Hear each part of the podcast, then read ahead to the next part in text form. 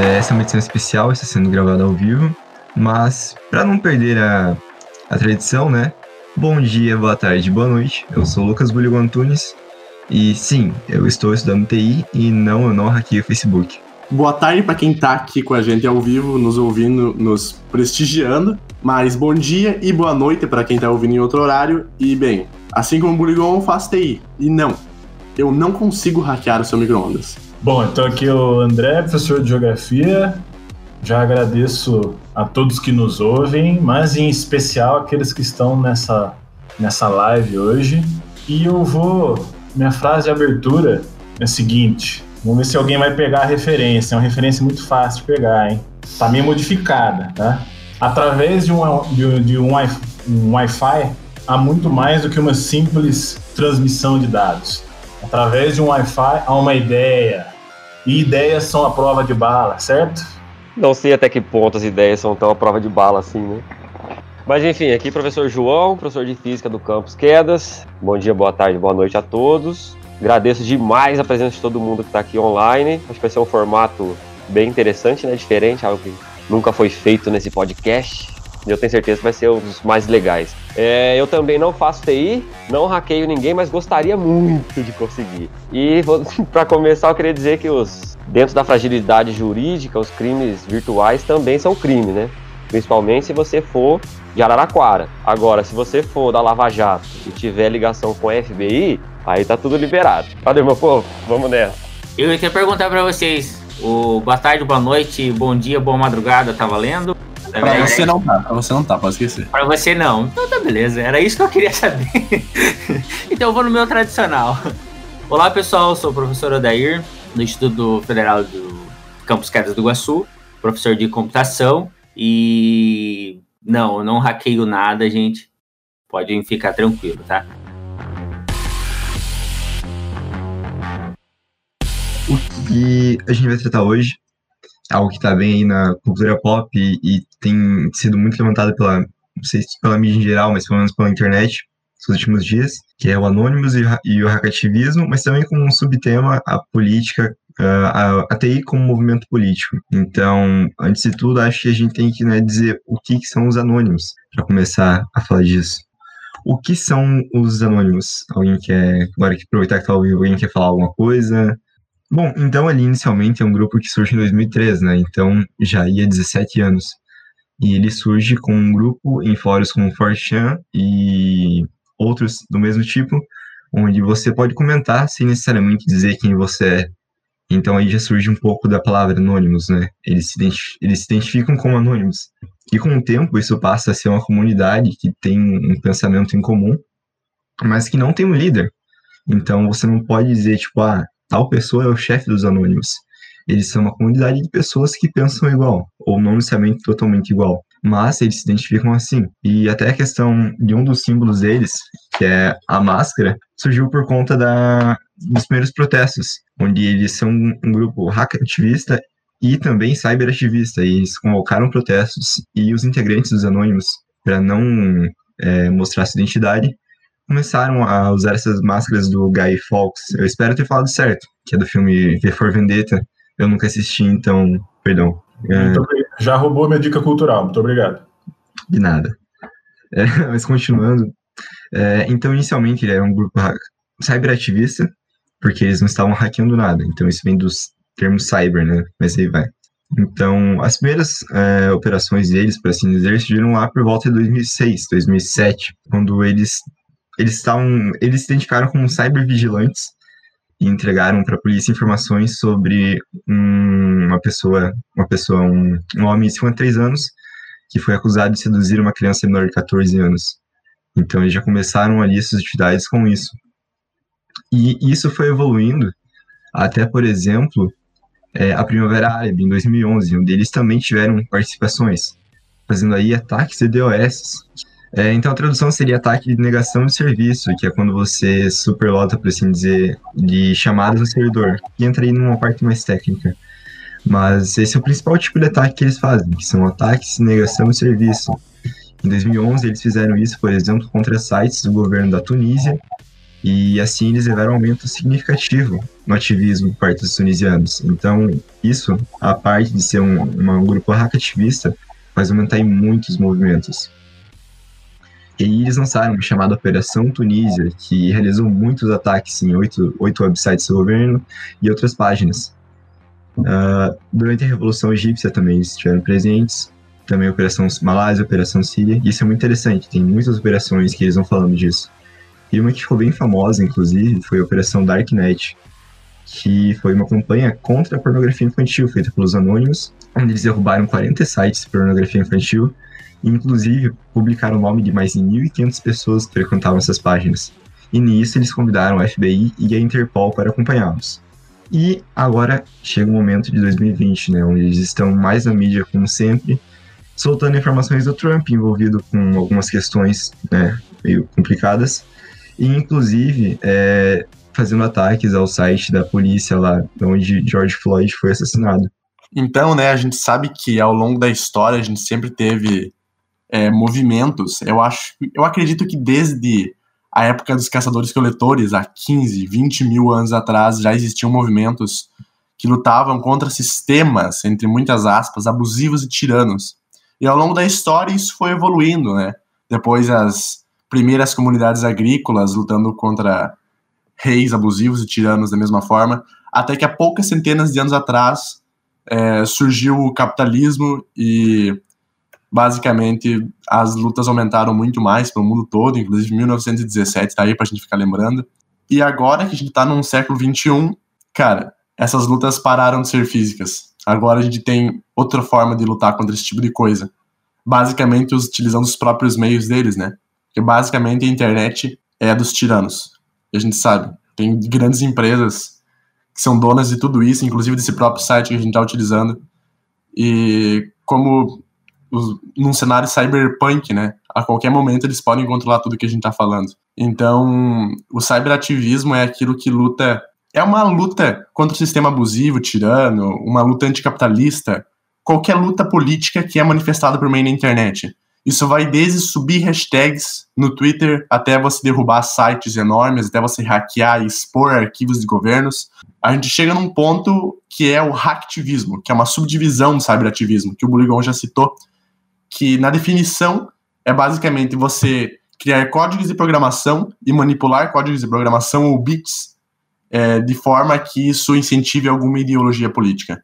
Então a gente vê que são a gente está utilizando uma outra forma de linguagem para fazer política, né? Não só a nossa linguagem oral e escrita, que é utilizada por nós menos mortais, mas agora também pela linguagem computacional, utilizando bits e códigos de computador. É, antes da gente é, avançar no, no assunto aí, é, essa questão é interessante mesmo da, de quem está atuando na internet, né?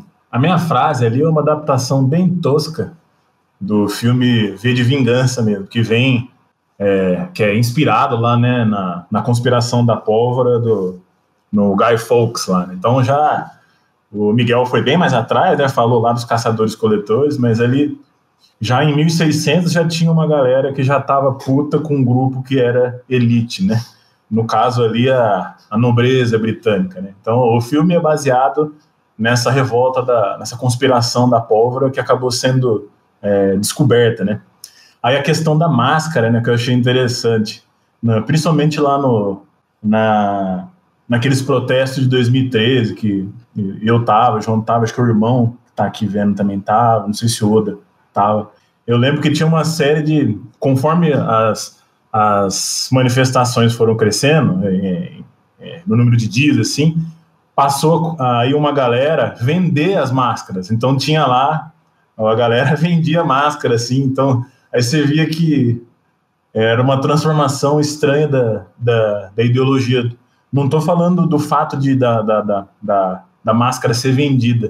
Eu estou falando que tinha ali alguém a margem na sociedade que fazia uma máscara e vendia uma máscara a dois reais ali e, e aquilo era comprado pelos manifestantes para usar aquela máscara, né? Então, um sentido bem diferente daquilo que o Guy Fawkes arquitetou lá em 1600.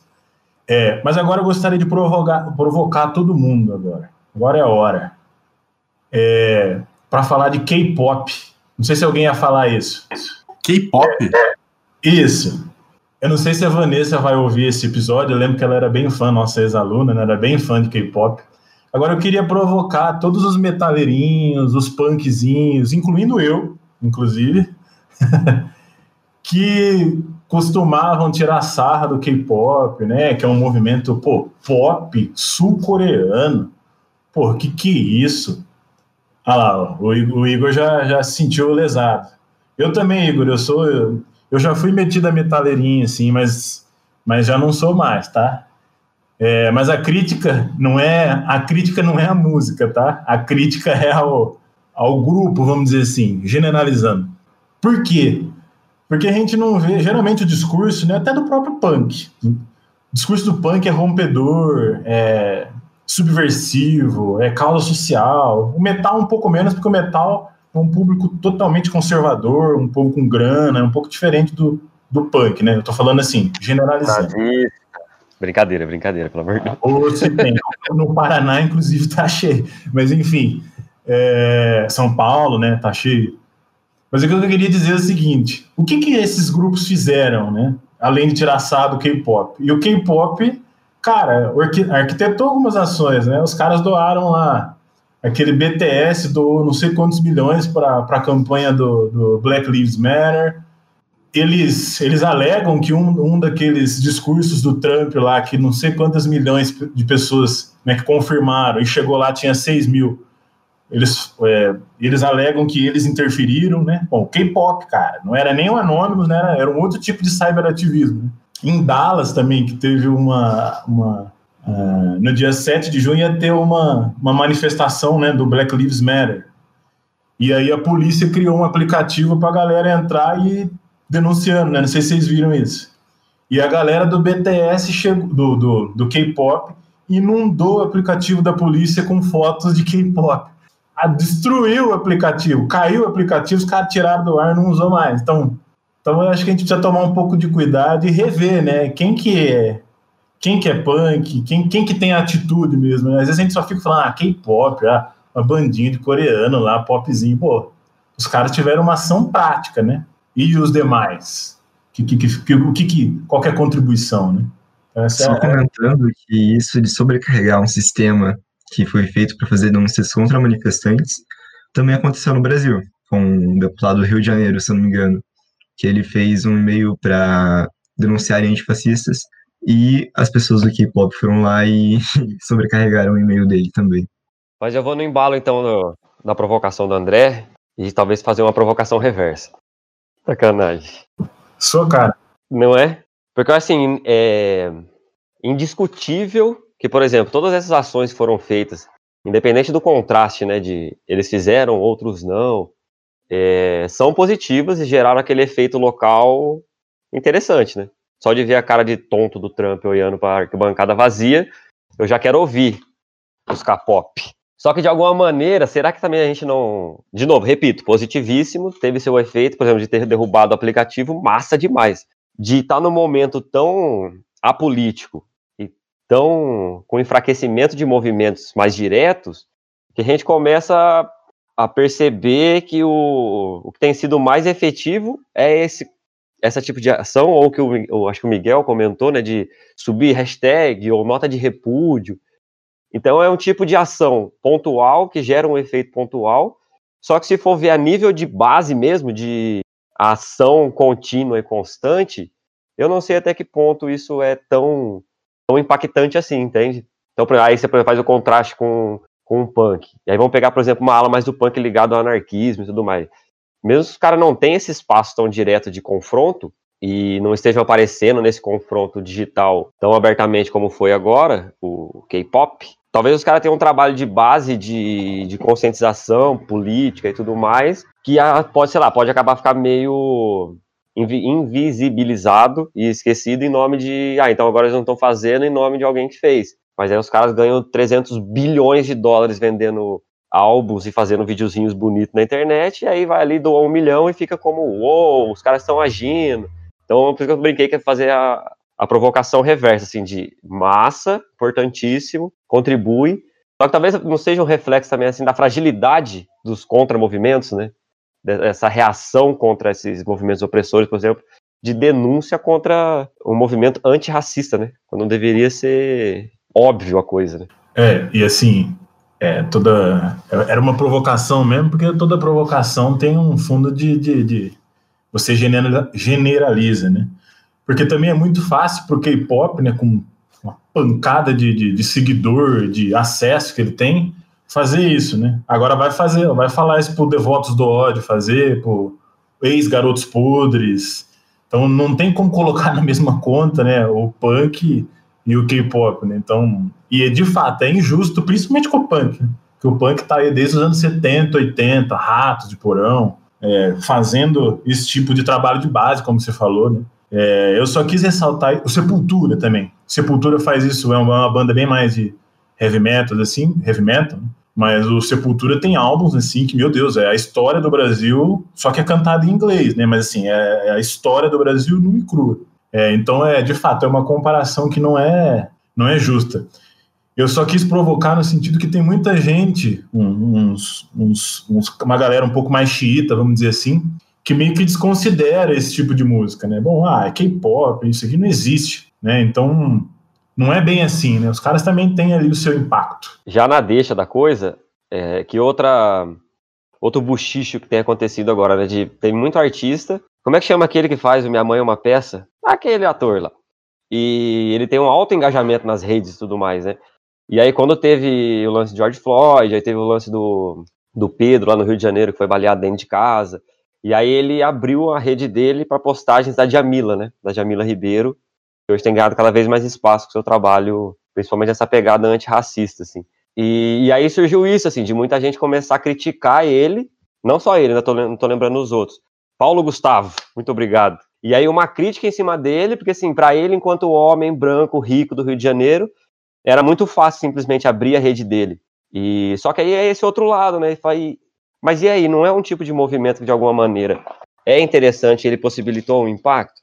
Inclusive foi perguntado isso pro, pro Silvio Almeida, não sei se você acompanhou o Roda Viva dele, quem não fez isso, faça, porque foi um dos melhores Roda Viva que eu vi nos últimos tempos. E perguntaram para ele sobre isso, né? E ele é, vai exatamente nessa vibe assim de questionar quem questiona esses atores, só que ao mesmo tempo questionar o lance de esse pessoal que abre deveria ter um movimento muito mais forte de impulsionar que esses nomes da cultura negra, que tem trabalhado o antirracismo, tenham o mesmo espaço que essa galera tem por ser global. E aí então fica essa dubiedade de, por um lado, o cara já tem uma, uma posição de classe, de cor, que possibilita ele fazer esse tipo de coisa. E, inclusive, ele sai com um capital interessante de, ó, oh, como ele é engajado e fez um movimento legal, então para ele é positivo, até como marketing. Exceto aquele, os xiita de extrema direita, né? Que vai falar que é tudo comunista mesmo, e aí o cara perde. Só que perder um público desse eu acho que é até mais interessante. Mas ao mesmo tempo essa galera não possibilita, né, não, não se engaja no movimento de possibilitar que esses atores subjugados ocupem esses espaços que ele tam, eles também ocupam, né?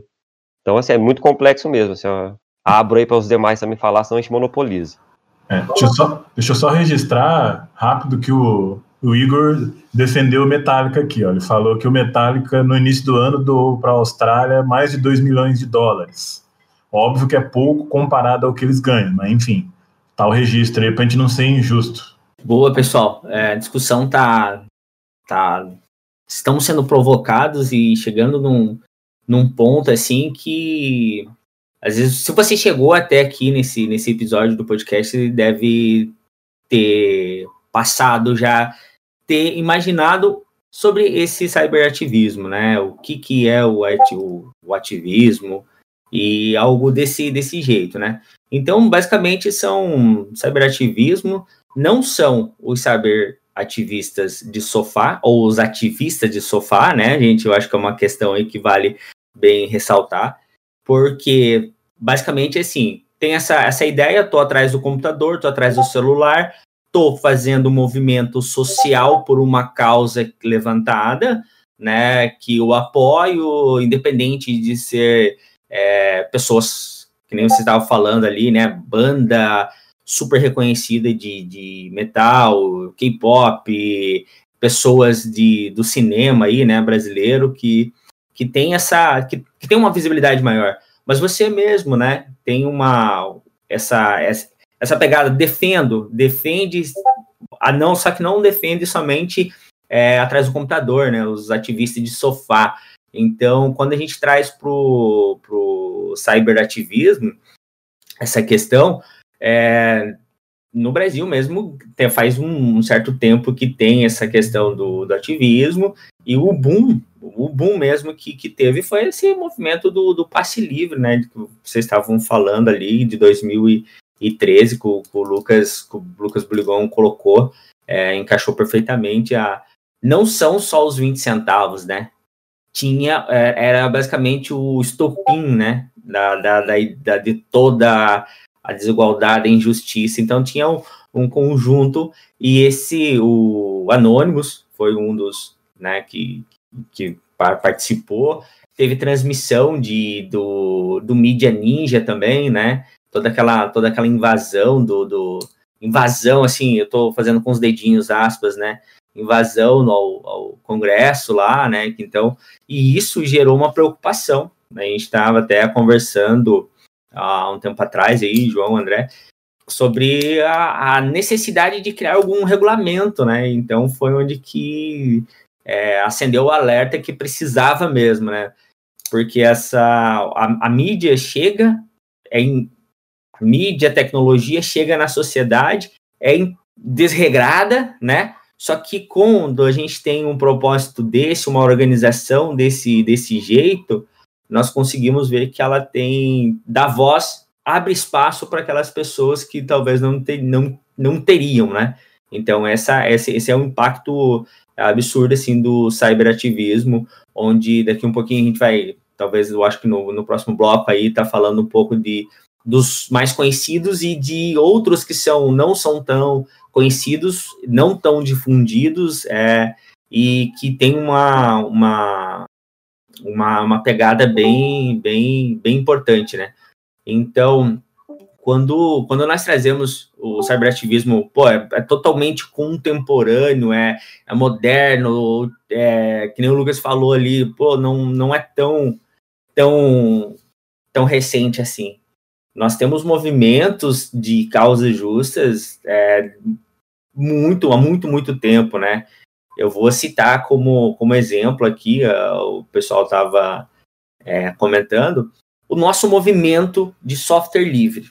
Né? O nosso movimento de software livre é um movimento, pessoal, para que foi idealizado é, em 1960, final de 60, início de 70, que traz toda uma filosofia não é simplesmente você. É um movimento que, pronto, é, eu tenho a, o engajamento das pessoas, eu consigo é, quebrar algumas barreiras sociais, econômicas da, da para as pessoas, né, para a utilização.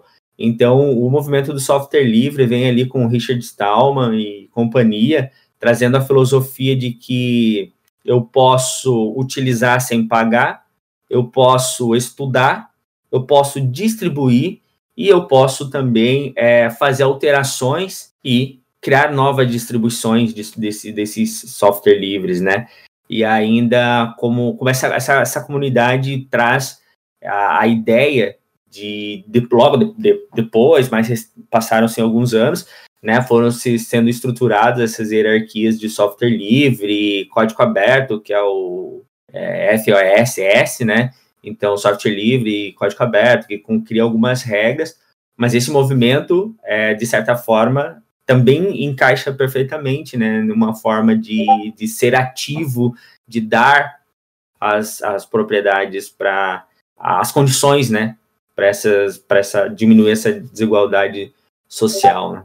Basicamente, é, a gente já volta a trabalhar mais um pouquinho a questão do software livre, mas é só para a gente ver que não é tão. É, envolvendo tecnologia não é tão recente, né? Porque dá aquela ideia de que, pronto, a tecnologia é recente, internet, ativismo, agora vai para a internet, cyberativismo é tudo recente, né? A filosofia por trás de, de se, do movimento é, é bem, bem anterior, né? Bem, faz um, um bom tempo aí. Então, basicamente, essa, essa ideia, gente, de, de a gente trazer o cyberativismo atual com questões ligadas. É, hoje nós estamos, é, temos bastante evidência com questões políticas, né, as questões sociais. Então, basicamente, hoje a gente tem esse, esse conjunto né, de, de, de atualidade. Eu acho que o professor Adair não deveria ser professor de TI, e sim cirurgião. Porque ele foi cirúrgico no comentário dele. Cirúrgico. Ele falou que o cyberativismo veio à contemporaneidade para basicamente dar voz, de certa forma, a pessoas que antes não tinham oportunidade, né? E claro que nos tempos atuais, agora, uh, o preço para você ter acessibilidade à internet está muito menor do que há 10 e há 20 anos atrás. E aí que eu venho para citar é, uma organização não governamental internacional, que são os Reporters Without Borders, ou Repórteres Sem Fronteiras. E o que, que isso tem a ver com dar voz às pessoas que não têm voz? Aqui, essa ONG ela tem um objetivo de dar voz aos repórteres que foram censurados em governos abusivos, em governos que impõem controle de mídia em diversos lugares do mundo. E eles têm um projeto, um projeto muito interessante, que eu achei tão incrível da primeira vez que eu li, que eu saí falando sobre ele em todos os grupos. E esse projeto se chama The Uncensored Library, ou seja, a biblioteca sem censura. E basicamente a biblioteca sem censura é um lugar, uma biblioteca onde tem diversos livros onde tem documentos e reportagens de repórteres que foram assassinados, que foram presos em países com governos abusivos e que impõem controle de mídia, foram presos por anos apenas por fazer simples comentários aos governos, aos ditadores ou por organizar movimentos de alguma forma. Mas, Miguel, é só uma biblioteca. Aí que tá. Não é só uma biblioteca. É um mapa do Minecraft. Exatamente. Não é uma biblioteca física. Essa biblioteca ela foi construída dentro do Minecraft, que é um jogo que eu acho que a maior parte de vocês conhecem. É o jogo mais popular do mundo hoje. E lá dentro é uma construção realmente monumental. Se você joga o jogo, você vai ver essa construção, você vai ficar abismado. E lá dentro tem diversas salas com referências políticas e históricas aos governos, é, de certa forma até fascistas dos países que têm relatado o sumiço de repórteres, assassinatos de repórteres, reportagens censuradas, e lá tem muita coisa sobre documentos que foram censurados escritos por pessoas de países como Rússia, Vietnã, México.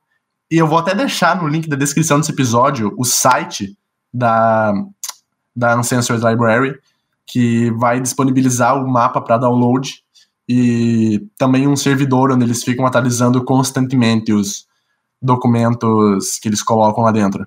E um detalhe muito importante é que existe uma classificação dentro dessa biblioteca dos países e eles classificam os países por liberdade de expressão. E eles classificaram 180 países e o Brasil tem 105, alegando que a gente tem uma classe burguesa intimamente ligada com a classe política que está criando uma cer um certo controle de mídia em, em diversos lugares e principalmente em pequenas e médias cidades, longe das grandes. Isso é definitivamente o que define o que eu, se me perguntasse, Miguel, o que você acha que define o cyberativismo? Eu não citaria hashtags, eu citaria essa biblioteca. Mas e por que da escolha dessa organização internacional não governamental utilizar de um mapa do Minecraft para criar esse tipo de documentação? Basicamente porque, segundo eles, no site deles, a maior parte dos países do mundo cujos têm controle de mídia e onde esse tipo de documento reclamando do governo, esse tipo de coisa, é proibido, tem acesso a servidores do Minecraft. Exato. Em países que são extremamente controladores, onde a mídia totalmente controlada, ainda assim existe o Minecraft dentro desses países. E as pessoas cujam jogam esse jogo têm total oportunidade de acessar esse mapa e esse servidor e de qualquer forma você tem um servidor, um mapa de um jogo é muito mais difícil de você de ser analisado de ser revisado por né, esses governantes fascistas do que você colocar uma página na internet, por exemplo, como é o caso da Wikileaks, que a gente vai citar lá na frente. E isso é muito da hora, que vai encontrar o movimento do software livre, por exemplo, né? Como já citado pelo Miguel e pelo professor Dair. Porque a tecnologia, com o passar do tempo, ela passou a se tornar uma forma das pessoas terem mais voz. que foi até o que o professor Daí disse. Então elas veem isso e o movimento software, software livre também trabalha sobre isso, sendo contra os softwares proprietários. É, um exemplo que a gente pode dar é o acesso à educação, que por meio de softwares pagos, isso é cortado, porque se a pessoa não tivesse dinheiro para pagar pela educação, ela não vai ter. E quando você tem acesso a isso de forma gratuita, isso empodera as pessoas, dá muito mais voz, e vem toda essa questão do cyberativismo que está sendo tratado. Eu só queria pontuar que eu adorei o trabalho mascarado. Que foi muito propício, né? E, outra coisa, só um comentário para localizar. Não é nada estranho o Brasil estar tá nessa lista, né? Talvez poderia estar mais acima, né? É, cinco ou seis famílias detêm praticamente a posse de todos os veículos de mídia no Brasil. Então daí a gente pode pensar né, o monopólio da comunicação. E não esquecendo que acabamos de reabrir o Ministério da Comunicação, né? Que foi dado ao genro do nosso querido Ma Oi! E todo o processo de rádio, que são chamadas né, de rádio pirata e o fechamento, o Andrezão deve lembrar da, do sofrimento da rádio muda na Unicamp, porque teoricamente é, ataca né, o roubo espaço do espectro eletromagnético, que também deveria ser um bem humanitário, mas está na mão de basicamente cinco, seis famílias no nosso país. Né? Exatamente. Vocês estão tanto falando de pirata aí. Por que será que a gente não fala sobre um pouco sobre pirataria? Mas a gente não vai falar sobre pirataria do Caribe, de navios de guerra, criminosos vagando pelos oceanos, e sim a gente vai falar sobre pirataria de software. Mas antes, primeiro, vamos pegar a pirataria comum, né, que já existe há muito mais tempo, que são os é, marcas falsificadas que são compradas e inclusive tem até meme na internet de pessoas tentando reproduzir o mais parecido possível a marca sem acabar recebendo copyright e isso fica até muito engraçado. E bem, eu tenho certeza que todo mundo que tá aqui nesse server já utilizou produtos piratas. Se você nunca utilizou um produto pirata, basicamente você provavelmente é muito rico. Não, né, André? nunca usou. Capaz. Só que conforme a modernização foi surgindo, né, é, foram surgindo é, softwares, foram surgindo sistemas operacionais, e meio que conforme o tempo, é, isso daí foi. Na verdade, acho, acredito que seja desde o início que isso adquiria um preço. Isso tinha preço, o software tinha preço e era caro. Um computador já era caro e um software era muito mais. E as pessoas, o que elas foram fazendo? Basicamente, foram pegando esses softwares e distribuindo gratuitamente. E eu tenho certeza que todo mundo nessa sala também já pilotou um software.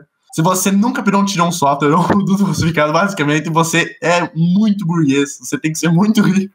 Então, comentem sobre, tá aí aberto. Ah, só um detalhe, os dados que eu peguei, que o Brasil, 47% dos softwares são pirateados, segundo a BSA, que é a Business Software Alliance. É um dado de 2015, é, eu fui buscar depois os dados, os dados mais recentes, em 2018 basicamente é a mesma coisa, 46%, não mudou muita coisa. E decorram sobre o assunto. O que vocês acham sobre pirataria, sobre software livre, sobre tudo isso? Ó, o André se assume burguês, viu? Que ele não, não, usa. não, eu, só, não. eu só precisava do Origin, André. Você pode me. Você tem, por acaso? Não, eu uso aquele do, do Stat, que é de graça. Ah, me confundi no nome aqui, então me perdoe. É, tipo, o ArcGIS também eu não uso, eu uso o Quantum GIS, tá? Então, só para deixar bem claro. É... e um, não uso, jamais usei, jamais vou usar e tão pouco sou burguês. É... Só para deixar claro, né, que a pirataria, esse é um ponto que é legal para caramba gente discutir, que eu acho que é polêmico, dá para polemizar. Que a gente pode ir pela parte da legislação, beleza, a legislação prevê, prevê como crime, né, está no Código Penal, assim, então é proibida a reprodução. É, eu não lembro se, se na lei especifica os tipos de mídia, né, mas eu sei que é proibido reproduzir com fins lucrativos diretos ou indiretos, tá? sem que tenha autorização do autor. Aí já é um ponto de polêmica, né? Quem que dá autorização, por exemplo, um filme, quem que dá autorização é, para eu reproduzir, sei lá, uma imagem, enfim, é, o próprio Spotify, né? É, eu pago Spotify hoje, porque eu, eu tenho condições, né? Mas, enfim, uma parte da população não tem, não tem condições. Isso é uma discussão que a gente vai chegar lá. Mas qual é a fração que vai, desse, dessa parte que eu estou usando do Spotify, vai pro, pro músico, para a banda? Então tem um aspecto da pirataria que transforma isso é, essa reprodução total ou parcial em crime, tanto é que a gente não consegue reproduzir uma música toda aqui no podcast, porque isso inflige num, num, num, num crime de pirataria. E tem a questão também dos direitos autorais, né? Se bem que fica aí para os meninos que estão na computação e para o Odair criar um mecanismo aí, pelo amor de, de, sei lá, eu ia falar Deus, mas eu sou teu, pelo amor de tudo que se acha legal nesse mundo, cria um mecanismo para não ter fake news dentro da plataforma CAPS, cara. Que pelo amor de Deus, é. Esse é o. Agora a gente está pegando, a gente tá pegando no pé desse último ministro. O João falou isso. Eu vou, vou dar os créditos pro João. Não vou plagiá-lo, não. Não vou, não vou cometer um crime de plágio. O João falou muito bem. É, vários outros, o, o Vélez Rodrigues, o Weintraub, os outros ministros da educação, também tinham informações erradas. A, Di, a Dilma. A Dilma, o Mercadante também tinha alguma coisinha ali. Caralho, não tem um mecanismo para poder fiscalizar. Então, esse último ministro da Educação foi só o, a cereja no bolo, né? Mas, e aí tem uma questão racial, acho que depois, se o João quiser abordar, é outra, outra história, né? Mas todos os outros também tinham, é, tinham tiveram esses, essas questões, tá? Então, acho que eu só vou jogar no ar. Então, a lei diz alguma coisa. A lei diz isso. Mas até que ponto, por exemplo, eu quero assistir um filme? Eu tive uma dificuldade para passar no cine, cine debate, no meu, nos projetos do IF, para passar é, filmes brasileiros. Tive um, um, problema enorme, então tive que mobilizar amigo meu em São Paulo para ir buscar filme na distribuidora. Tá? Então, até que ponto isso não é um impeditivo, né? Tipo, beleza, até onde a lei vai e até onde a nossa capacidade de, de de consumo aí médio do brasileiro vai, né? Acho que eu passo a bola para a galera. Vai como uma questão e como uma dúvida também. Porque quando você usa o adblock nos sites, seria uma espécie de pirataria? Porque você não está colaborando nem um pouco para o pagamento do site, como ver um vídeo no YouTube sem nenhum anúncio. Será que seria alguma coisa assim? E também, por que eles não tirariam o adblock se ele influencia muito a pirataria? A gente tem que observar da seguinte forma, né? Que você ver anúncios no YouTube, você tá vendo um vídeo lá, por exemplo, de um cara que fez uma animação, por exemplo, no, no YouTube. Esse cara colocou anúncios no, no seu vídeo e isso vai dar dinheiro para ele e para a plataforma. Só que na hora que você coloca um adblock, beleza, você tá tirando das mãos de uma plataforma tirana o dinheiro que você vai estar tá dando para ela vendo anúncios. Mas também você vai estar tá tirando da mão do artista o dinheiro que você estaria dando. Aliás, você que acabou de falar, se apresente, por favor. Sou Luan, um dos estudantes do IF de programa de TI, e é isso aí. É, o nome dele é Luan, vulgo primo do Miguel também, né? Ah, esse aí é meu primeiro nome, na verdade. Luan é só um sobrenome que tá no meu, no meu RG. O pessoal se, se encontrando, né, no, um chimarrão familiar aqui, digamos assim. então, olha só, é uma boa pergunta, Luan. Uma boa pergunta, excelente, cara. Até que o ponto que eu utilizo o AdBlock para bloquear os anúncios de, de dos sites que eu estou utilizando, né? Vamos pegar stream de vídeo e tudo. De certa forma, uma, um conjunto de, de, de pirataria, né? Eu acho que a questão vem.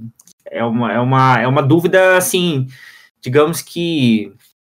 Dúvida de um milhão, um, é, 10 milhões, né? Não é isso? 10 milhões, né? Porque, digamos assim, ó, criaram um site, criaram um vídeo no YouTube, mas aí tem essa questão do que o Miguel falou, né?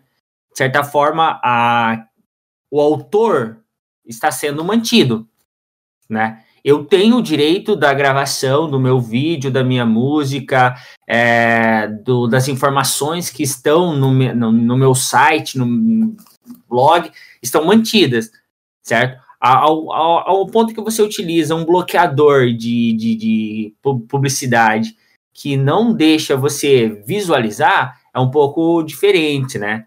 Então, olha só. Se nós pegarmos o teu vídeo, pronto, o professor, o nosso podcast, é, tivesse anúncios e você bloqueasse esses anúncios, de certa forma ele está infringindo algum direito da propriedade que vocês fizeram, do, da propriedade intelectual que é o podcast, por exemplo, né? Então, pensando, trazendo para esse lado, acho que a gente consegue discutir, pensando aqui na hora que está falando, certo? Porque a pergunta do Luan não, não tinha parado para pensar. Pensando e jogando ideia mesmo. É, de certa forma, o conteúdo está mantido. pode ser que não seja realmente uma. não é uma pirataria, né? Assim, uma coisa que é muito comum hoje em dia é a gente ouvir que todo ser humano tem direito à informação e o conhecimento. E você tem aí as empresas que estão infringindo nesse valor do acesso à informação e conhecimento, mas como que elas estão fazendo isso? Capitalizando extremamente as coisas. Você tem coisa muito cara que pessoas comuns não, não conseguem acessar é, esse tipo de coisa, esse tipo de informação, alguns conhecimentos até. Mas quando você trata de vídeos, cara, fica mais complicado. Porque basicamente a empresa está utilizando da sua propriedade intelectual, daquilo que você fez, daquilo que você produziu, é, a sua arte, a sua música, até mesmo seu vídeo científico, publicando conhecimento, está utilizando daquilo ali para gerar dinheiro. Mas ela está disponibilizando para as pessoas assistirem de graça. Então você utilizando o Adblock está desprovendo o artista, o criador de conteúdo, de ganhar o dinheiro dele. Mesmo produzindo informação gratuita para todos na internet. Porque, claro, ele poderia simplesmente pegar o vídeo dele, transformar em um documentário e jogar na Amazon Prime e dar dinheiro para a empresa gigantesca. Então, assim, eu acho que depende muito do ponto de vista, sabe? Uh, sobre pirataria, eu tenho um ponto que é eu sou totalmente contra a pirataria de arte, mas quando a gente pega, por exemplo, que pirataria não é nem algo tão, tão um conteúdo tão novo assim. É, a prova que eu fiz para entrar no instituto em 2017, quando eu fiz a prova, no caso, o tema da redação era pirataria. E, bom, por exemplo, o instituto ele tem mais de 60 computadores, eu não, não sei o número certo, mas eu chuto que seja mais de 60. E todos eles têm Windows. A, o instituto teve que pagar por todos eles. E quer ou não, o Windows é que a gente está acostumado para usar. E isso garante acesso à educação é, pela plataforma, pelo sistema operacional, porque sem o sistema operacional não dá de usar o computador. É, aí vem a questão de por que, que não foi usado software livre e, outra, e outras coisas, mas eu vou pular isso. E a gente tem que pensar que a educação é um, a educação e informação é um direito essencial, assim como a água, que bom está prestes a ser privatizada. E a gente tem que levar em consideração, tá, se eu tenho dinheiro, eu acesso, eu compro software, eu pago a água, que seja. É, mas e quando eu não tenho, o que eu faço? E aí vem a questão da pirataria. Eu não digo que é certo, mas eu não digo que é errado. A longo prazo, o que a gente pode fazer? Investir em softwares livres, para que todo mundo tenha acesso. Levar esse conhecimento às pessoas. Como o Joglog, por exemplo, que ensina as pessoas a programar, assim aumentando aumentando a conhecimento delas sobre a tecnologia e assim tornando elas capazes de usar essa tecnologia a seu favor, seja programando ou seja acessando o Google onde por muitas vezes eu tive que ensinar aluno a fazer isso, e não necessariamente isso é algo ruim. Porque, poxa, todo mundo devia saber isso, mas a escola devia garantir isso. E então vem essa questão de ter que ter o capital para ter acesso à educação, ter acesso a um software melhor, software melhor, ou água, igual eu falei. Eu só queria fazer. Meu papel hoje é só provocar e, e encher o saco da galera. É... Até que ponto eu concordo também. Eu sou é, é, eu ia falar sou contra, mas não é bem essa palavra. Tô, tô, vou procurar uma palavra melhor. É, é, lógico que quando você baixa um filme, né, você está é, você tá rompendo essa cadeia de que, em teoria, você está revertendo o que você está pagando pelo produto para os direitos autorais de quem, de quem gerou aquilo. Né? É, só que aí eu faço a seguinte reflexão. É, será que é crime alguém que está na Rocinha, por algum motivo, tem acesso à internet, é, ou numa grande favela, Paraisópolis, e o cara faz download do Bacurau, por exemplo, para assistir em casa. Será que é crime isso? Sendo que se o cara, se o cara tiver que sair da Rocinha ou de Paraisópolis para ir para o próximo, pro cinema mais próximo, mas, é, ele vai, primeiro, ele vai demorar para caramba em função ali da, da, da, da geografia da cidade, vai ter um custo, enfim, é um crime, é, é um crime é, é, como vocês falaram, é um crime o cara tentar é, se apoderar desse capital cultural. Eu não sei. Outra coisa, a gente fala muito, a gente tem um exemplo ali, eu já ouvi pessoas, felizmente não os nossos alunos, mas para quem não é de quedas, próximo ali do campus existe uma, uma ocupação ali é, de alguns é, movimentos ah, então tem a Liga Camponesa, enfim. E às vezes eu já ouvi alguém falando: ah, mas pô, os caras não pagam nada, ali é muito fácil, os caras não pagam energia, não pagam nada, tem gato. Só que as pessoas se, se esquecem, por exemplo, em São Paulo, onde tem mais gato de energia é em Pinheiros, tá? que não é uma região conhecida por ter muitas dificuldades financeiras. Tá? Então, pô, peraí, estranho, né? É difícil a gente pensar nesse sentido da pirataria. Né? Vale para uns, mas não vale para outros. O Igor falou uma coisa muito cirúrgica ali no chat. Peraí que eu vou ler. Creio que apenas entra como crime quando você utiliza esse download para ganhar dinheiro. E isso é muito importante. Porque, bem, tem pessoas que pegam basicamente a música de artistas e colocam essas músicas no YouTube. E essas músicas têm milhões de visualizações às vezes, mais do que no próprio canal do artista, e essa pessoa que pirateou essa música tá ganhando dinheiro em cima disso. Então é bem pertinente. Eu vou na deixa do André, porque para variar ele quando ele não rouba minhas dicas, ele rouba minhas ideias. Como eu, é um tema que não me, não me cabe muito, meu papel seria exatamente esse que o André tá, tá encarnando, então eu vou junto, que é o de provocar. É, então, primeiro, eu me coloco totalmente favorável à pirataria. Viva a pirataria. E por quê? Brincando. Mas eu acho que, de alguma maneira, essa discussão a gente fica preso, é, primeiro, no processo de naturalização das coisas e como as coisas estão organizadas e encadeadas no, na forma do mundo com que a gente vive, né? Então, primeiro, a gente naturaliza a estratificação e a posição das coisas, e ao mesmo tempo, assim, eu vejo que tem um, um efeito, assim, de deslocamento do sentido das coisas, como que a linguagem é muito forte nisso. Aí eu adorei o exemplo do André do, dos gatos de energia no Alto Pinheiros, onde moram pessoas do tipo Temer, Alckmin, Alexandre de Moraes e afim. E então, como que opera esse deslocamento do sentido das coisas, então para uns a pirataria vale enquanto crime, para outros não.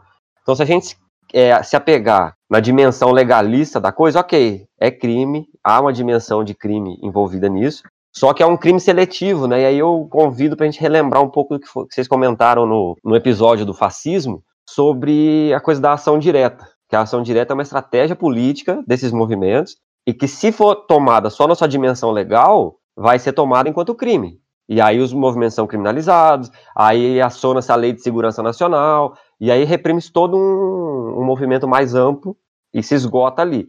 Eu adorei o exemplo do Miguel também, que ele comentou do. Não é pirataria do Caribe, mas como que esse deslocamento já opera desde lá, né? Então, por exemplo, o barcos errantes, navios errantes que estavam pelo mar matando pessoas e roubando. Agora, a Marinha Britânica não fazia algo muito diferente disso, não, né? de tomar navegações, de tomar carga, de invadir países, de colonizar países. É, agora, por exemplo, o auge da pandemia, os Estados Unidos é, fechar aeroporto e tomar todo respiradores, testes e carga de remédio, tomar o um negócio para ele, não deixar chegar em outros países, isso não é uma forma de pirataria? Então, tudo isso de alguma maneira é aceita e a gente vai incriminar ou entrar nessa de demonizar a, aqueles que usam a, a pirataria como uma forma de resistência e de única forma de acesso. Durante grande parte da minha vida, se eu não tivesse Windows, o pacote Office pirata, não teria. E hoje, provavelmente, muita gente, eu duvido que o custo está próximo do que é cobrado, né? Porque é uma coisa absurda. 600 reais. Isso anual, né? É, tem dois tipos de licença. Uma que é, é meio que eterna, só que aí não, eles não dão uma atualização. E a outra que é anual, que é a mais absurda, né? Que é 400 e pouco, não, sei, não lembro o valor. Que é anual, você tem que renovar, né? Então, você vai usar para isso que depois o Oda vai falar de usar o LibreOffice, né? Que seria uma saída, não sei. Eu queria deixar só outro exemplo.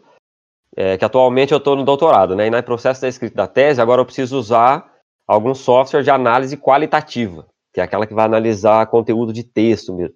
E aí tem assim um monte de software disponível. A média, mais ou menos, pra, desses pacotes é 5 mil, 6 mil reais num software desse. Existem software livres? Existe. Só que a maioria deles é coisa de computeiro, é para vocês. Porque é uma coisa assim, muito linha de código, muito programação, e, assim, então é um, um acesso no capital cultural e não no capital econômico, né? Que eu não tenho condição cognitiva de conseguir fazer aquilo. E aí eu fico me questionando, né? Porque aí todo mundo fala, não, porque você tem que fazer o seu trabalho científico enquanto metodologia para que outro possa pegar esse trabalho, reproduzi-lo, para ver se chega naqueles mesmos resultados. Aí eu fico pensando, ok, então eu vou comprar um software desse, vou fazer toda a análise possível e vou liberar para todo mundo que quiser refazer. Quem pode refazer? Quem pode adquirir um software de 5 mil, 6 mil reais? Então é, é assim, por isso que eu brinquei com a coisa da naturalização. A academia é elitista, a forma com que a gente, a gente toma e vê as coisas, parece que tem uma coisa que é intocável, é intocável, que é a propriedade privada, o bem. Então, isso eu posso tirar a vida de alguém em nome da propriedade privada, mas a propriedade privada eu não posso tomar. A Aralpel invadiu tudo isso daqui ilegalmente. E ó, a gente aceita ok, porque ela gera emprego para a cidade, tem um peso, porque ela já criou essa condição. Agora, a meia dúzia de cidades de famílias que estão ao lado do campo são criminosos, são inaceitáveis.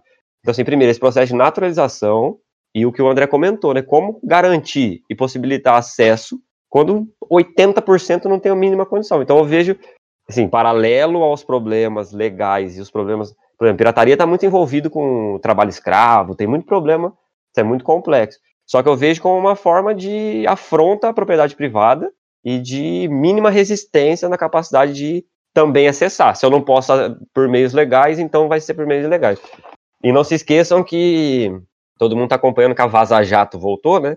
E a Polícia Federal e a Operação Lava Jato tinha um monte de equipamento lá que pirateou um monte que fez grampo ilegal e, por sinal, sumiu com equipamentos que custam mais de 2 milhões de reais agora, porque tá caindo uma investigação em cima, porque parece que agora o interesse é acabar com a Lava Jato, né? Porque já fizeram o serviço deles. Então, assim, de novo, só repito isso: o deslocamento de como a gente entende essa ideia de, de pirataria. No fundo, é manter a propriedade privada na mão de poucos e não garantir o acesso àqueles que se, são taxados como os criminosos. Né? Enfim, só para provocation.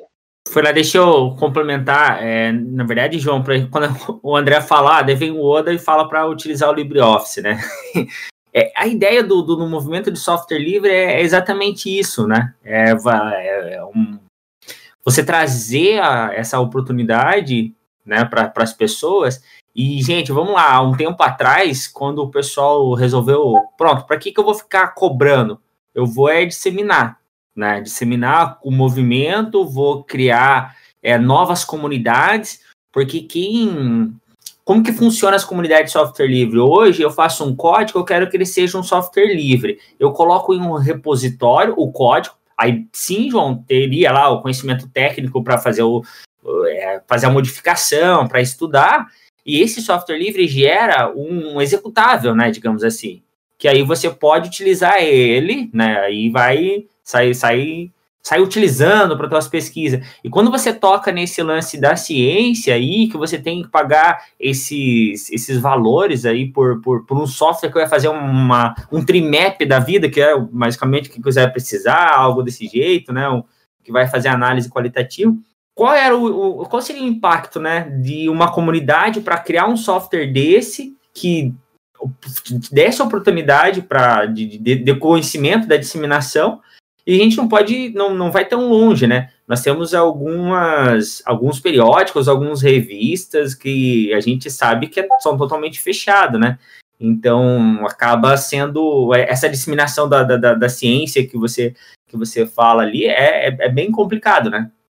É bem complicado. Então, o movimento vem para tentar realmente fazer com que tenha oportunidade para as pessoas né, utilizar e a evolução, só para. Vou fazer um fecha aqui no movimento software livre mesmo.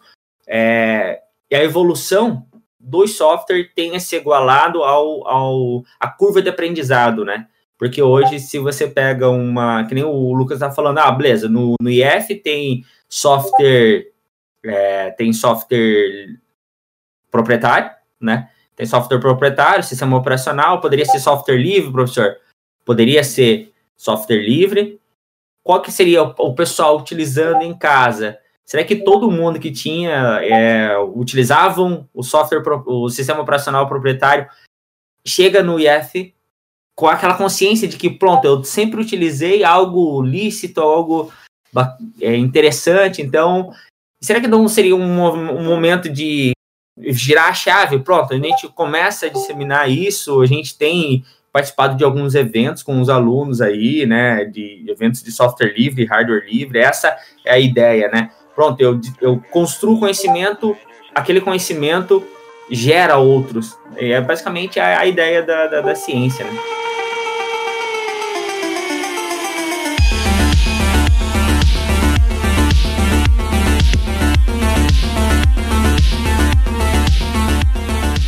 Eu tenho a ideia da gente trazer um pouco pro essa ideia do cyberativismo, quando a gente fala né, de anônimos e grande, grandes causas sociais, né, a gente tem algumas, algumas outras que vale sempre ser relembradas, né? Eu não vou estar citando o nome das pessoas, site aqui, que depois a gente pode, uma, é, pode estar é, passando aí né, essa, essas informações.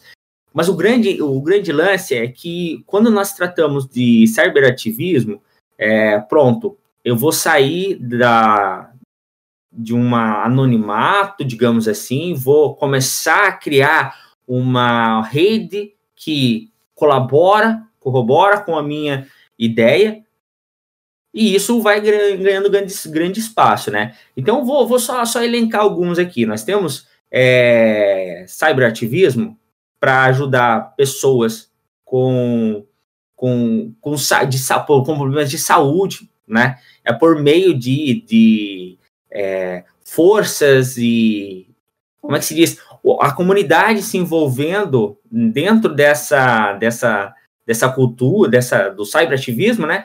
Para ajudar essas pessoas, por exemplo, a levar é, remédios, a mexer em leis de planos de saúde, organizações hospitalares, para estar tá, tá dando atendimento, de certa forma, para algumas, algumas, algumas doenças, né? Então, esse é um, um o cyberativismo também está tá, tá presente, claro que não com o mesmo impacto, né? Nós temos o movimento de cyberativismo para crianças desaparecidas, né? Que foi um movimento muito interessante que é, estabeleceu-se no Rio de Janeiro. E aí, pronto, tem delegacia, tem delegacia da mulher, tem departamentos, divisões dentro da polícia que faz investigação mas por que não ter um departamento dentro da, da polícia que faça, é, cuide exclusivamente de crianças e pessoas desaparecidas, né? Por meio do cyberativismo, é, a comunidade conseguiu que tenha no Rio de Janeiro uma delegacia que é, cuide de pessoas desaparecidas. Né? Eu lembro até o, o não lembro o nome da, da, da mulher responsável uh, o ícone né, dessa, dessa, desse movimento, mas que ela não encontrou a filha dela, mas muitas outras pessoas encontraram os seus, seus familiares, né? Por, por meio do, do cyberativismo, né? Nós temos também vários tipos de projetos é, de sites, né? Que a, mostra, apresenta, e aí tem o boom da, da, das startups da vida, né, que também tem uma certa forma de trabalhar com os dados, mas vamos deixar essa parte de lado e vamos trazer para a questão do projeto de leis, onde a gente consegue é, elencar, dar opinião, conhecer e também transcrever aquelas leis, digamos, tanto estaduais, municipais e federais, para uma linguagem que, que, é, que seja fácil de entender pelas pessoas, né? Então tem o cyberativismo também conheça a lei e para tentar fazer essa, essa, essa descrição. Já tivemos também casos de do, do movimento utilizando o cyberativismo para é, intolerâncias religiosas, né? Então tem hoje todo todo o movimento e um, um, tem um mais interessante que é um a liberdade, a libertação dos livros, né? Aquele teu livro que você tem em casa, pronto, posso disseminar ele para ser conhecido, lido por outras pessoas. Então, também utilizando o cyberativismo. Então, para a gente ver que tem as questões, os movimentos grandiosos que a gente vê e que cai na mídia, e tem outros pequenos, pequenas questões, pequenas não, né? Movimentos que ainda não tiveram o porte dos mais conhecidos e que traz, é, é, de certa forma, uma causa justa dentro do movimento. Não, é, é bacana a sua perspectiva, porque a gente tem a tendência de é, analisar criticamente, mas a gente esquece também que tem muita iniciativa, como se trouxe. Né? Existe muita inicia iniciativa que também se encaixa como cyberativismo, e são boas iniciativas, né? iniciativas nobres também. Né? E às vezes a gente se perde, é, é, perde um tempo e se pega muito apenas ressaltando aquilo tudo que é usado para né, segregar, enfim. Então, é, é, você traz um outro lado e aí a gente junta tudo e, e tenta entender o que, que é essa complexidade, né? Então, tem uma pancada de, de, de, de ponto de vista, de, de aspecto que a gente podia ficar aqui até sete horas da noite conversando e polemizando, porque de fato é, é um assunto que acho que é muito interessante, inclusive, né? Mesmo para quem não é, que nem eu, João, o Rafael que está aí, os outros meninos têm ligação, né, com, com a informática mais forte, assim. Mesmo para gente que não é da área, eu acho que é muito relevante. Não, bem legal. E até como pergunta, né? O, esses exemplos que você está dando, por exemplo, o domínio público, que inclusive é um, um instrumento do governo, né?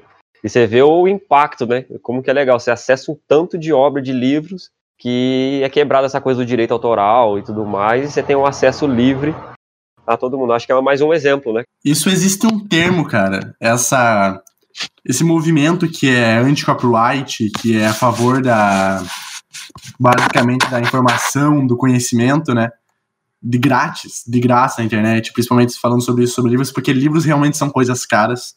Claro que agora com a Amazon, com o Kindle tá ficando mais barato, mas mesmo assim a gente ainda hoje tem pessoas que tem que escolher entre comprar um livro e comprar um saco de arroz, por exemplo.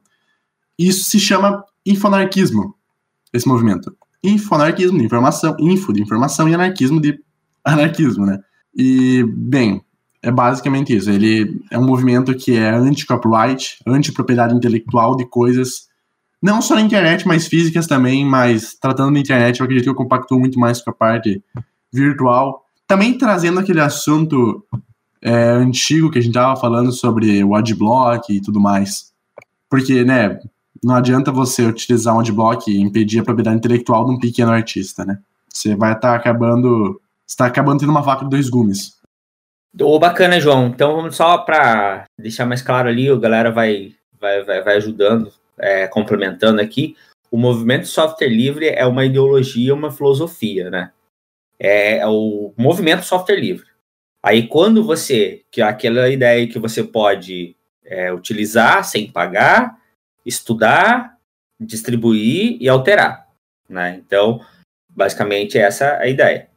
Aí, com o passar do, do, do tempo, foram sendo criados vários software livres. Ah, beleza, o que, que o, o software livre que eu tenho é, hoje, vou estar tá utilizando ele, posso alterar, estou utilizando, estou estudando, é, posso redistribuir, posso fazer alterações nele, posso redistribuir as minhas alterações. Essa é a ideia do, do, do movimento é, de software livre. O que, que acontece com o software, o software livre mesmo? É propriamente dito no seguinte, no, no seguinte termo: eu deixo esse software livre e código aberto. Esse software livre, além de você não pagar e ter acesso, você tem uma evolução, né? Você tem uma evolução. Eu tenho um repositório onde eu deixo esse software livre lá, armazenado, qualquer um tem acesso ao código-fonte. Essa é a ideia do software livre código-fonte. Então, só para você vincular o, o, a ideia do movimento software livre, software livre e código aberto. Você tem software livre que não tem código aberto, como é que você vai estudar, como é que você vai mexer, como é que você vai alterar?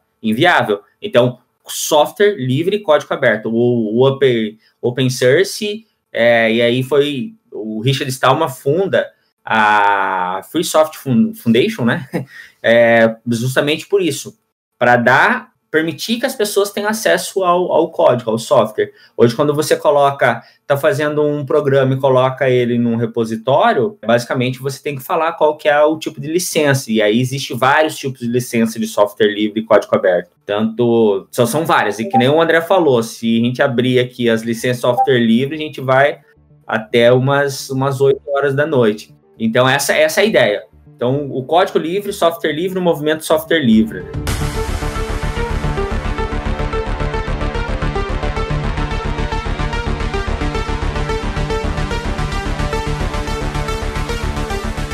E, bem, a gente está chegando à finalização já. E aqui tem uma pergunta muito pertinente do nosso querido Igor Bialy, perguntou se depois de poderia, se, poderia dizer se se considera cyberativista ou não. Assim, eu não sei se posso me considerar um cyberativista, mas eu gostaria. Eu não sei se posso me considerar porque re realmente eu não sou a pessoa que sobe hashtag nas redes sociais, não sou a pessoa que tá hackeando o computador dos outros, mas eu tô aqui, pelo menos, me considerando abertamente uma pessoa que apoia totalmente o movimento. Na minha opinião, realmente, tinha que derrubar tudo do site do governo, tinha que acabar com tudo isso daí tinha que ter anônimos em todos os países do mundo, tinha que ter anônimos em todas as cidades, basicamente. Eu acho que seria ideal, sabe?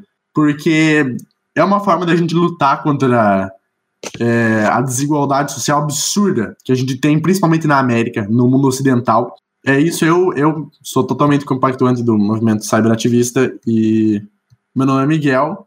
É isso, muito obrigado e até mais. Uh, bom, então respondendo a mesma pergunta, é, considerando que cyberativismo é um tipo de ativismo realizado por grupos politicamente motivados que utilizam as redes cibernéticas, eu acho que quando a gente expõe a nossa opinião e trata sobre assuntos que estão é, no dia a dia da gente, com questões políticas, por exemplo, isso daqui, é, a gente não tem como, a gente integrantes do podcast, não tem como fugir de ser um pouco cyberativista.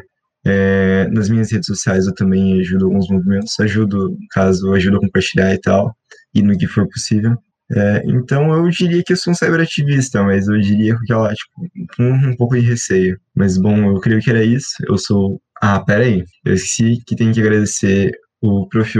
O professor Odair, que a gente convidou ele um pouquinho em cima da hora, ele veio, e é muito da hora a participação dele no episódio assim. Então, eu sou o Lucas Buligon Antunes, fiquem bem, se cuidem, a gente ainda é epicentro de uma pandemia global, e até a próxima. Então, eu sou o Igor Biali, que só, com, só comentou, fez algumas perguntinhas pelo chat, porque não podia conversar antes. Mas, bem, eu não me considero um cyberativista, mas se existe essa palavra, não sei nem se existe antes de tudo. Mas acho que se você, com uma opinião postada, por exemplo, no Twitter, você muda a vida de alguém, muda um movimento, faz alguma coisa, você já entra no cyberativismo. E eu gostei muito do episódio de hoje, tanto por poder participar, quanto ver como que é o em off. Achei bem legal e gostaria que tivesse mais vezes. Bom, galera, é, eu sou o Rafael, amigo do André, Rafael Faust, o irmão, como ele sempre fala. E curti pra caramba o episódio, fazer vocês gravando aí pessoalmente, como que é o processo de vocês, né? Acho sempre, falei todos, realmente todos os podcasts de vocês eu ouvi mesmo, né? É, só para criticar o André depois, mas eu faço assim em, tranquilamente para ele diretamente. Se quiser depois a opinião direta, posso passar também, né? Mas assim, é, com relação à pergunta que foi deixada aí do, sobre o cyberativismo, acho que todos nós de alguma forma, né? A gente acaba participando, eu acho que talvez a gente seja uma geração anterior a tudo isso, né? Assim, de é, como a gente se desenvolveu, né? Nossas, né, o Bob comentou aí, né, o André, sobre 2013, né? Que a gente estava, sei lá, nas ruas, né? Ou mesmo, lembro de greves na Unicamp, e a questão que ele comentou da Rádio Muda, a gente participava mais do processo, né? Até antes disso, né? Mas hoje em dia, talvez a ferramenta seja ela a forma mais, é, talvez, eficaz, né? Não sei, de, de pressão, né, de ser ouvido de alguma forma. Então, eu acho que de alguma forma todos nós estamos aí incluídos nesse processo aí. E deixar um abraço para vocês aí, agradecer pela, por participar do episódio e vamos que vamos.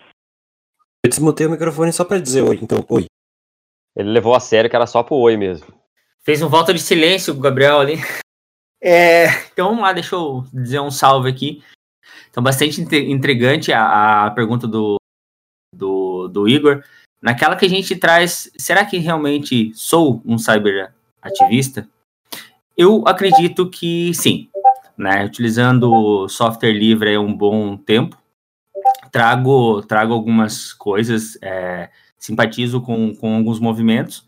É, se você já assinou uma, uma. fez um baixo assinado, já acabou assinando um baixo assinado, uma petição, então, de certa forma, você está contribuindo, mas vale bastante ressaltar, não seja, não, não devemos nos deixar sermos um cyberativista de sofá, né? Então, tem, tem umas condições aí bastante interessantes. Então, fica o meu salve aqui, pessoal. Um abraço para vocês, uma satisfação enorme estar participando do, da gravação do podcast. Eu também agradeço, então, a presença de todo mundo. Acho que é bem legal participar, fazer online assim com mais pessoas, acho que é bem mais motivador, né? Bem mais, bem mais legal, assim, você aproveita bem mais. É, com relação à pergunta, né? Eu acho que todos nós, pelo menos nós, ah, e aproveitar o momento também, esse momento de, de que a gente está gravando online, se soma um momento que a gente tem é, 99,999% de chance de ter conseguido uma bolsa e um financiamento para este projeto.